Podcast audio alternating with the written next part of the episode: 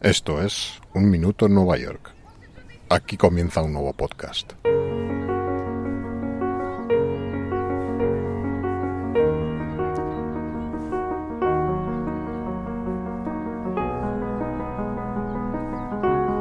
Central Park, la gran alfombra verde que preside la mitad superior de la trama urbana de Manhattan, es algo ya inherente a esta ciudad.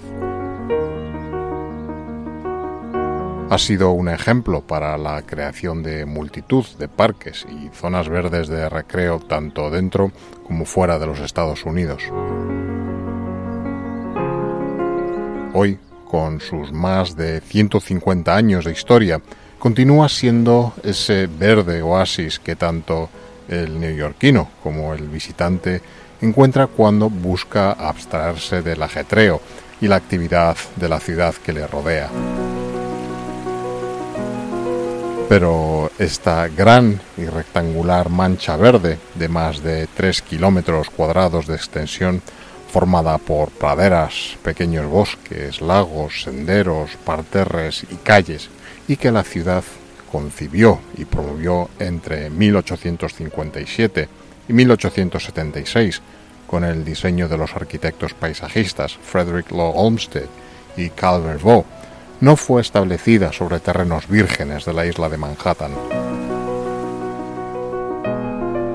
Este gran parque, hoy delimitado por la calle 59 en su parte sur, la calle 110 en su extremo norte, ya colindante con Harlem, la Quinta Avenida por el este y Central Park West u Octava Avenida por el oeste, ocupa al menos en su lado oeste los terrenos que en los años anteriores a su planeamiento y construcción, ocupara un asentamiento urbano que constituía una dinámica y casi desconocida comunidad entre las actuales calles 83 y 88 y que únicamente en los últimos años ha salido a la luz gracias al trabajo de historiadores y arqueólogos.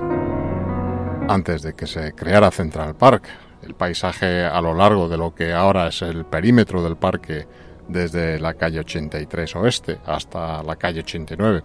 Era el original emplazamiento de Seneca Village, una comunidad predominantemente de afroamericanos, muchos de los cuales eran propietarios de los terrenos.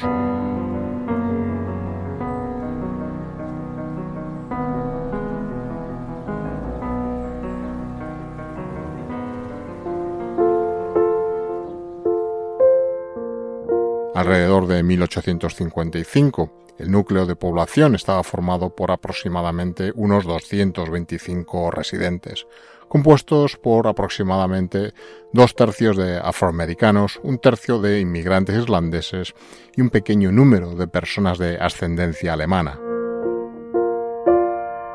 Seneca Village, uno de los pocos enclaves afroamericanos de la época, permitió a los residentes vivir lejos de las secciones más urbanizadas del centro de Manhattan y en cierto modo escapar de las condiciones insalubres y sobre todo el racismo al que se enfrentaban allí. Probablemente la primera pregunta que nos hacemos sería el origen de la denominación de este núcleo o poblado como Seneca Village. Como muchos otros asuntos históricos no estudiados hasta fechas recientes, las opiniones y argumentos son diversos. Aún así, la teoría de que el nombre pudiese derivar de la tribu nativa de los Seneca parece poco probable, dado que la isla de Manhattan no era territorio habitado por esta tribu o grupo nativo. Otros historiadores sustentan la teoría más poética y políticamente más atrevida que el nombre derivaría de la figura del político y filósofo hispano-romano Séneca, que postulaba por un gobierno fundamentado en el respeto a las libertades individuales.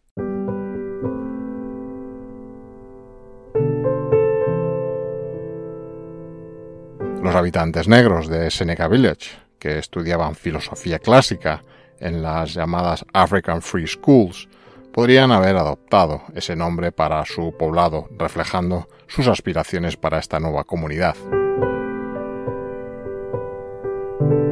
Para conocer los orígenes de Seneca Village, tendremos que remontarnos a 1825, cuando los propietarios de los terrenos de la zona, John y Elizabeth Whitehead subdividieron sus tierras en 200 lotes y las pusieron a la venta. Andrew Williams, un zapatero afroamericano de 25 años, compró los primeros tres lotes por la cifra de 125 dólares. Epiphany Davis, empleado de una tienda, compró otros 12 lotes por la suma de 578 dólares y la iglesia Amesion compró otros 6 lotes. Allí nació una comunidad. De 1825 a 1832, los Whiteheads vendieron aproximadamente la mitad de sus parcelas a otros afroamericanos, pudiéndose encontrar a principios de la década de 1830 unas 10 casas construidas en este nuevo núcleo de población en la isla de Manhattan.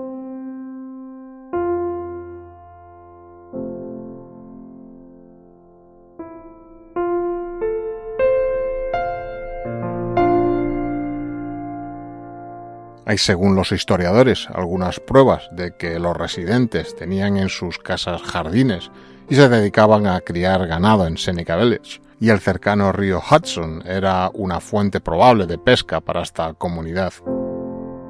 Además, un manantial cercano, conocido como Tanner's Spring, proporcionaba un suministro constante de agua. Avanzando dos décadas, a mediados de la década de 1850, Seneca Village comprendía ya 50 hogares y tres iglesias, así como sus propios cementerios e incluso una escuela para estudiantes afroamericanos. Para estos afroamericanos, Seneca Village ofreció una oportunidad de vivir en una comunidad autónoma, lejos del centro de Manhattan, densamente poblado a pesar de la abolición de la esclavitud en el estado de Nueva York en 1827. La discriminación aún prevalecía en toda la ciudad de Nueva York y limitaba severamente la vida de los afroamericanos. La ubicación remota de Seneca Village probablemente ofreció un refugio a este clima hostil. Nueva York, que históricamente creció con la ficción de que la esclavitud se limitaba al sur se dio cuenta de lo contrario en 1991, cuando trabajos de construcción en el Bajo Manhattan desenterraron cientos de esqueletos de un cementerio olvidado de la era colonial, que había servido como lugar de enterramiento colectivo de más de 15.000 africanos. El sitio del enterramiento, conocido desde 2006 como el Monumento Nacional del Cementerio Africano, subrayó el hecho de que la ciudad de Nueva York, a fines del siglo XVIII, era un epicentro de la trata de esclavos, con más africanos que cualquier otra ciudad del país, con la posible excepción de Charleston, en Carolina del Sur. En comparación con otros vecinos afroamericanos de Nueva York, los residentes de Seneca Village parecen haber disfrutado de mayor estabilidad y prosperidad económica. En 1855, aproximadamente la mitad de ellos poseía sus propios hogares, con la propiedad llegaron otros derechos de los afroamericanos que no disfrutaban comúnmente en la ciudad, como por ejemplo el propio derecho al voto. En 1821 el Estado de Nueva York exigía a los hombres afroamericanos que poseyeran al menos un capital de 250 dólares en propiedad y que tuvieran acreditada su residencia durante al menos tres años para poder ejercer el derecho al voto de los 100 neoyorquinos afroamericanos con derecho para votar en 1845, 10 de ellos vivían en Seneca Village.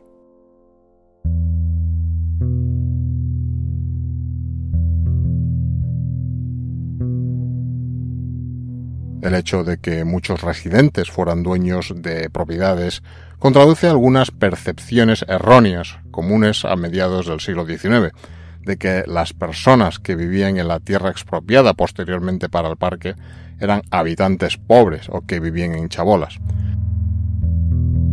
mientras que una minoría de residentes vivían en humildes cabañas en condiciones de hacinamiento, la mayoría lo hacía en casas de dos pisos.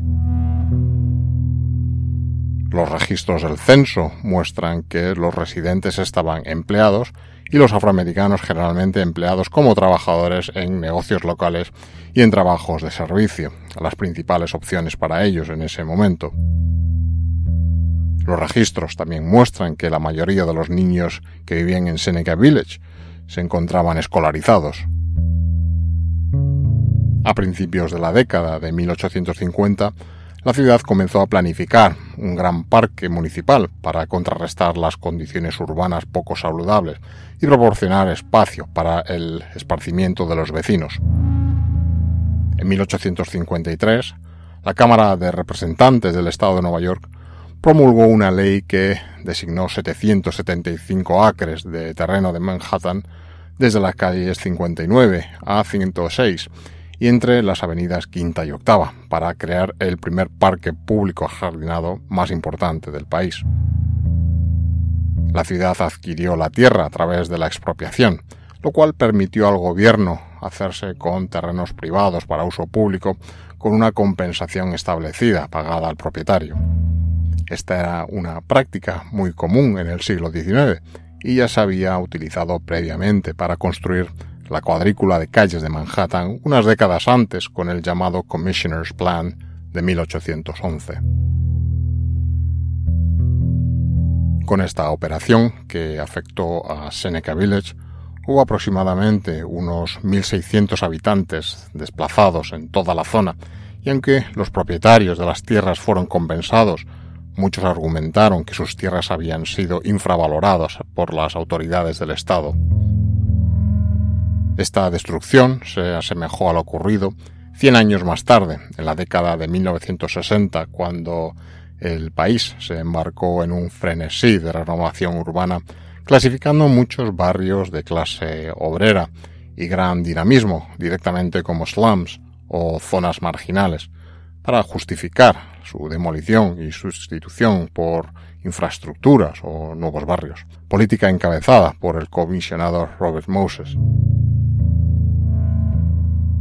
Finalmente, todos los residentes de Seneca Village tuvieron que abandonar sus tierras a fines de 1857. Para algunos autores, la desaparición supuso la muerte del sueño de la utopía negra en Nueva York.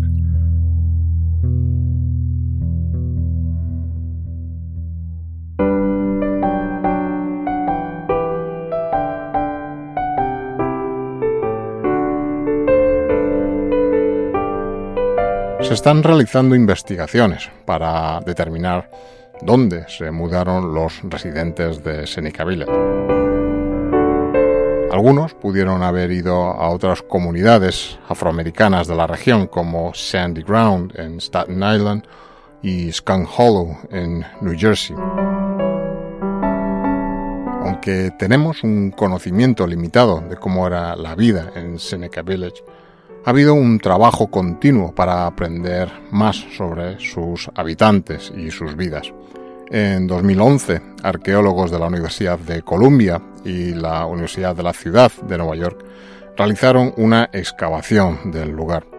En ella descubrieron una gran variedad de artefactos que habían sido allí abandonados y enterrados, tales como una tetera de hierro, una sartén para asar, una botella de cerveza de Grés, fragmentos de porcelana de exportación china o incluso un zapato pequeño con suela de cuero y parte superior de tela. Estos artículos nos han ayudado a reconstruir cómo era la vida de los residentes del poblado.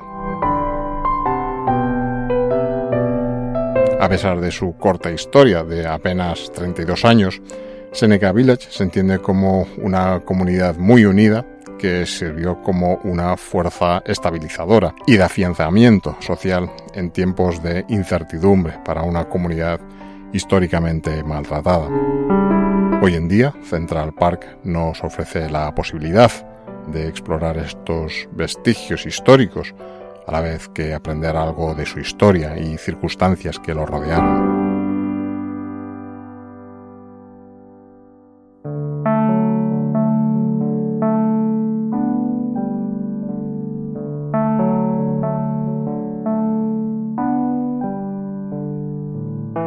Una exposición al aire libre disponible hasta octubre de 2020 a la que llegaremos desde la entrada del parque en la calle 85 Oeste nos guiará mediante paneles informativos y señalización a través de los distintos lugares que ocupó este asentamiento cuasi olvidado de Nueva York, cuya memoria yace sepultada bajo las praderas y bosques de Central Park.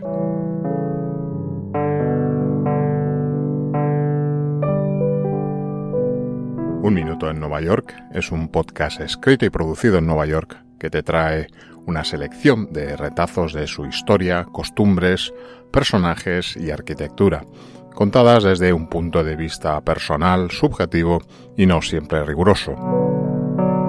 El podcast está disponible para ser escuchado o suscribirte a él en las principales plataformas de publicación de podcast y además es emitido periódicamente como parte de la programación de radioviajera.com. Para conocer más sobre Nueva York, si quieres, puedes seguir las publicaciones y otros contenidos relacionados con el programa en redes sociales como Twitter, Instagram o Facebook, donde te será muy fácil encontrarlo. Finalmente, si quieres hacer tu pequeño donativo para el mantenimiento técnico del podcast, puedes hacerlo, por pequeño que sea, en paypal.me barra un minuto en Nueva York, paypal.me slash un minuto en Nueva York.